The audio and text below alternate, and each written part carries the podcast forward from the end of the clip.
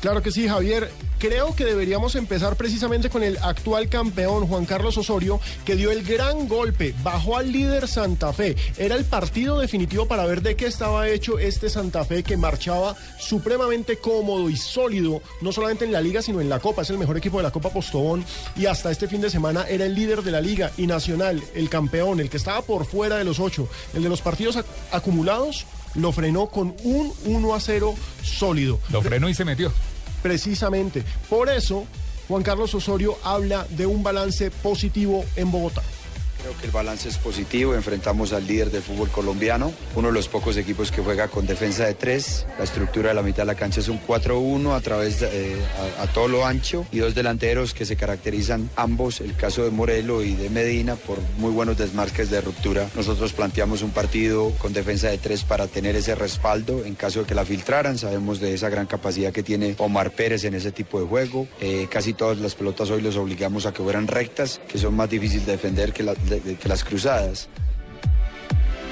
Lo curioso. balance. ¿Fue muy superior Nacional a Independiente Santa Fe? No, no, para nada. El primer tiempo Santa Fe estuvo sólido, se vio muchísimo mejor, tuvo una dinámica tremenda para meter a Nacional, pero Nacional supo ser efectivo. Es un equipo que, es altamente eficiente, JJ. Lo que pasa, Alejo, es que Nacional Nacional cuando le perdonan la vida y Santa Fe tuvo cuatro o cinco opciones, las tres que sacó eh, el arquero de Nacional, Armani, y, las dos de los palos. Cuando a Nacional le perdonan, Nacional es un equipo muy efectivo en ataque, llega tres veces y, marca, y ayer le marcó a Santa Fe. Ahora, señores. Increíble que Nacional lo que hizo fue jugar para Independiente Medellín. Yo, yo sé que esto no les gusta ya a los, hinchas de Atlético Nacional, pero terminó jugando para el Medellín.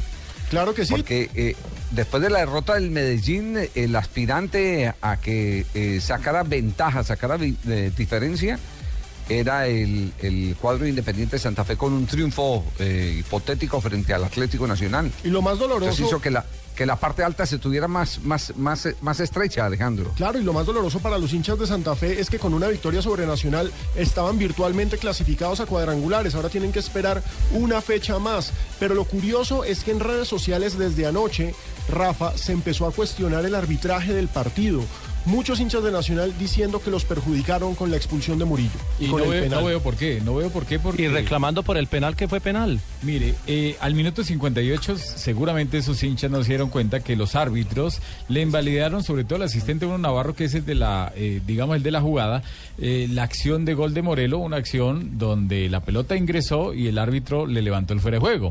Aparte de eso, me parece que la pena máxima cuando un jugador como Murillo va con los dos, las dos piernas de frente hacia adelante, eh, comete mucho riesgo, tiene mucho riesgo de cometer una infracción. Y para mí hay infracción. Así con la punta de la pierna derecha alcanza a medio tocar el, balón, termina llevándose al rival eh, a Wilder Medina. fue, el mismo Wilder Medina el que llegaba en ese ataque. Lo que muchos denuncian es que Wilder es un experto en, entre comillas, ser piscinero. Exacto. Y, y donde reclaman mucho, eh, Rafa, es en, en, la, en la supuesta mano de Santa Fe en el primer tiempo, en, en una mano que rechaza, no, no, no recuerdo quién, creo que fue Anchico y la toca con la mano en el área, que usted dijo que era, que, era una jugada no intencional. Sí, claro, para mí no fue intencional, no fue deliberada esa acción y para mí no era pena máxima. Eh, ¿Pero le están reclamando al árbitro o a Rafa? no, no, al árbitro, al árbitro. Y como todos escuchan Blue, le reclaman a Rafa. ya, muchas gracias, Jota.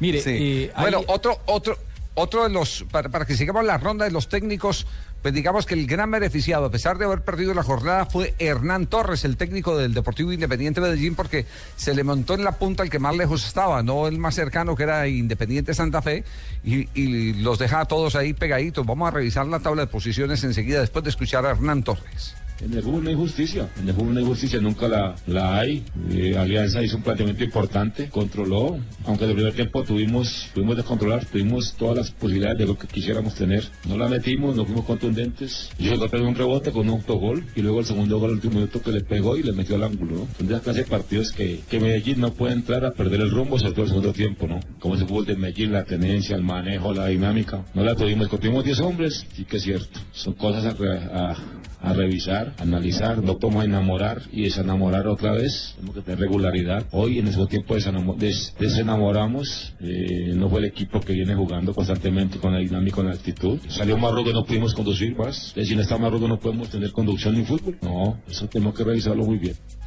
Medellín esa cayó. reflexión final sí que es dura, ¿no? Claro que sí, Javier, porque Medellín cayó sorpresivamente. Alianza Petrolera es un muy buen equipo, pero nadie estaba esperando que tal vez uno de los locales y de los equipos más sólidos de todo el campeonato, que es el Independiente Medellín, perdiera en casa. Pero fíjese, si perdió hasta el Cali. Marina, ¿tienes la tabla de posiciones? Sí, aquí la tengo. Once Caras del líder con 25 puntos, Santa Fe segundo con 24, Medellín ahora es tercero con 23, Cali es cuarto con 21, Nacional subió a la quinta posición con 20 puntos, Alianza de sexta con 20 y tiene menos 11 goles de diferencia a, a referencia nacional. Envigado séptimo con 19, Águilas de Pereira es el octavo también con 19 puntos. Eh, Patriotas noveno con 19, Junior décimo con 18, Tolima décimo primero con 18, Huila es 12 con 17 puntos, Millonarios décimo tercero con 16, Chico décimo cuarto con 15, Pasto décimo quinto con 13, Fortaleza décimo sexto con 10, Unión Autónoma décimo séptimo con 9 y La Equidad Escolero con 6 El, puntos. el- el líder es el Once Caldas, que no la tuvo fácil. No la tuvo fácil. No, sufrió frente al pasto. Sufrió. Uy, pe- pe- pe- lo que se comió el pasto en, el, en en ese el primer partido. tiempo. Uy, impresionante. Sí. Y eso lo reconoce el propio eh, técnico del Caldas. Aquí está. Ese parte salió un partido mucho más difícil del que pensábamos, ¿no? Pero creo que fue el mismo, digamos, el mismo querer de los dos equipos de, de buscar el triunfo, ¿no? Pasto indudablemente se paró bien, jugó bien, pero nosotros también, digamos que sin tanta efectividad, el equipo siempre tuvo esa intención de ir hacia adelante, ¿no? A veces uno quisiera que, que saliéramos como contra Chico, felices, contentos de que se jugó bien y se finalizó y se goleó, pero, pero el fútbol nos muestra cosas diferentes, entonces hoy nos tocó hacer un, hacer un gasto y un esfuerzo grande en el segundo tiempo para, para, para llegar a- al... Porque si, el, si, si fuera por el partido, digamos que hubiese podido quedar 2-2, 3-2, 3-3, porque hubo situaciones de lado y lado, ¿no? Tampoco se mete mentira Flavio Torres. Un detalle, el gol lo hizo Cristian Osorio. Hace 8 o 10 días nos contaban la historia de que este muchacho Cristian Osorio, que es por ahí cerca de Manizales De Chinchiná. eh, Ah, de Chinchi. había ido a donde el presidente a pedirle la oportunidad, que le dejara jugar, que él se mostraba mucho o tenía buen rendimiento en el torneo que hacían ahí en Manizales, el torneo de la patria, y el presidente se la jugó, habló con el técnico, lo dejaron entrenar y vea, ya hizo gol para los tres puntos. Sí, es una vaina bien curiosa lo que está pasando con jugadores jóvenes que reciben oportunidades y las aprovechan. Pero fíjese que precisamente Julio Comesaña, técnico del Junior, critica que los jugadores jóvenes del Junior no están aprovechando las oportunidades que él les da. Yo pienso que ellos, ellos se soltaron, fueron más a la ofensiva, dieron espacios y nosotros en los contraataques siempre nos faltó un pedacito. Tuvimos tres situaciones otra vez de gol, ¿eh? tres o cuatro situaciones otra vez tuvimos ahí. No pudimos concretarlo y entonces se genera angustia. Yo, yo con lo de Chunga me hago preguntas, que desde que vine acá me las hice y estando por fuera también me las hice. ¿Qué ha pasado con Chunga? ¿Cuándo va a jugar Chunga? ¿Nunca va a jugar Chunga? Entonces, ¿por qué Chunga no lo mandan a otro lado? ¿Al África? ¿A Nigeria? No sé.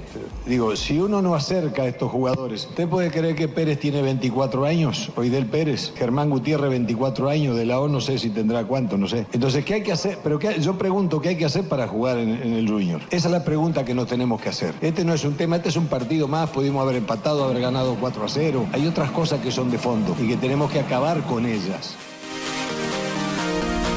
Ese, ese- ese- ese regaño es para quién? ¿Es regaño es para los dirigentes o qué? Yo ¿O creo para que los es jugadores? Para, para dirigentes, para jugadores, para todo el Para sistema. todo. Yo creo, yo creo, eh, porque, porque desen eh, cuenta de un detalle, la mayoría de los jugadores jóvenes de Barranquilla que han reventado últimamente en el fútbol colombiano, reventaron en equipos distintos al Junior de la ciudad de Barranquilla. Sobre todo en el Cali. Claro, el Cali que tiene este gran buscador de talentos allá en la costa. Sí, Claro. eh, ellos sí han logrado captar eso. Garizábal. Garizábal.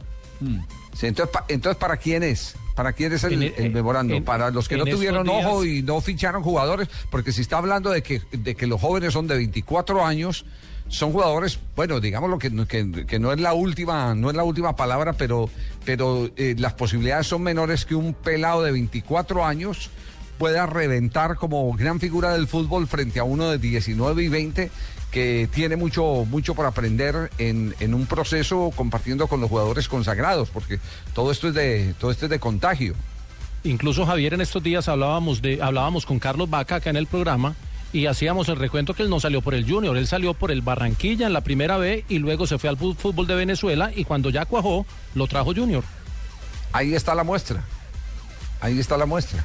Sí, lo cierto es Entonces, que lo, lo- lo que está pasando es que en el Junior no reclutaron en su debido momento el talento para renovar la nómina del Junior de la ciudad de Barranquilla. Sí, ahí hay que aclarar una cosa bien importante, JJ, y es que mal que viene el Barranquilla es la B del Junior. Es la B del Eso Junior, sí, sí. que no ascienden directamente y que son, casos, son escasos los eh, jugadores que pasan directamente del equipo de Barranquilla a la A del Junior, es cierto.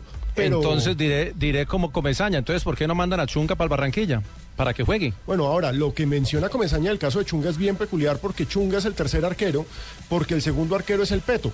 Pero el Peto está metido en un problema judicial ahora y en un escándalo en Barranquilla por eh, agresión de género y por violencia de género, un problema doméstico absolutamente lamentable y reprobable que de por sí ya le va a empezar a, a frenar la carrera que a un veterano, porque pues el Petro, el Petro Rodríguez no es ningún jovencito.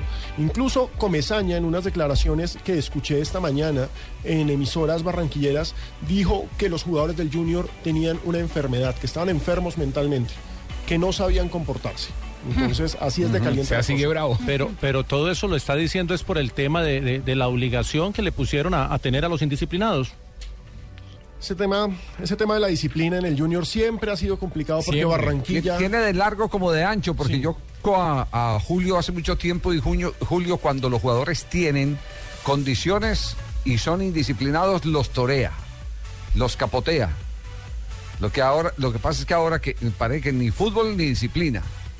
Cierto es. Pero es que el, Sí. el técnico del Junior Comesaña está muy nervioso. La semana pasada algo dijo el pibe Valderrama que no le gustaba cómo estaba jugando el Junior. Sí. Y Comesaña dijo que él tenía muchas cosas para contar, pero que no era el momento. O sea que ahí está caliente la cosa. Bueno, pero mire, el que sí está contento es Ricardo Lunari. Van siete goles en dos partidos, segunda victoria consecutiva del nuevo técnico de Millonarios, que le está dando oportunidad a jugadores jóvenes, que cambió la idea táctica del equipo, porque eso es notorio. Es decir, este Millonarios es otro Millonarios, sin haber hecho una. Y se nota también el físico. Y se nota la parte anímica. Sí, comenzando por Mire, lo más importante, lo más importante de- del tema Lunari es dónde decidió jugar los partidos. Ustedes frente y hagan el ejercicio, tomen, tomen la radiografía, la foto de- del, del equipo de Lillo Sí. y del equipo de Lunari.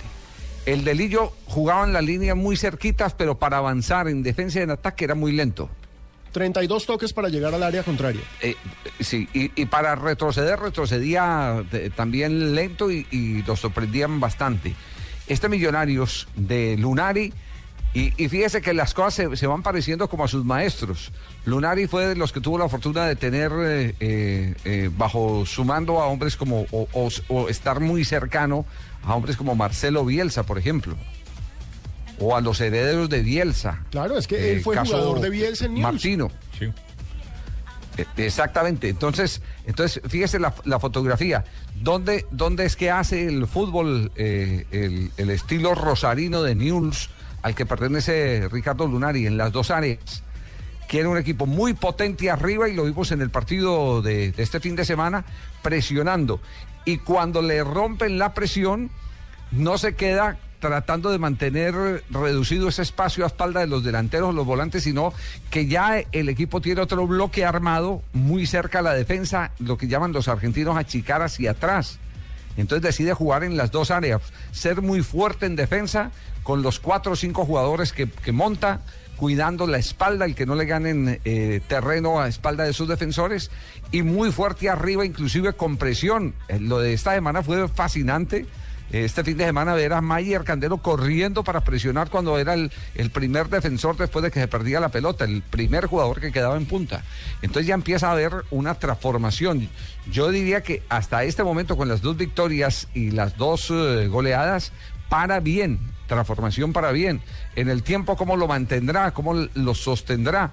Todo va a depender de la aplicación de los jugadores, pero hasta este instante eh, esa transformación eh, parece ir eh, dándole resultados al técnico Ricardo Lunari.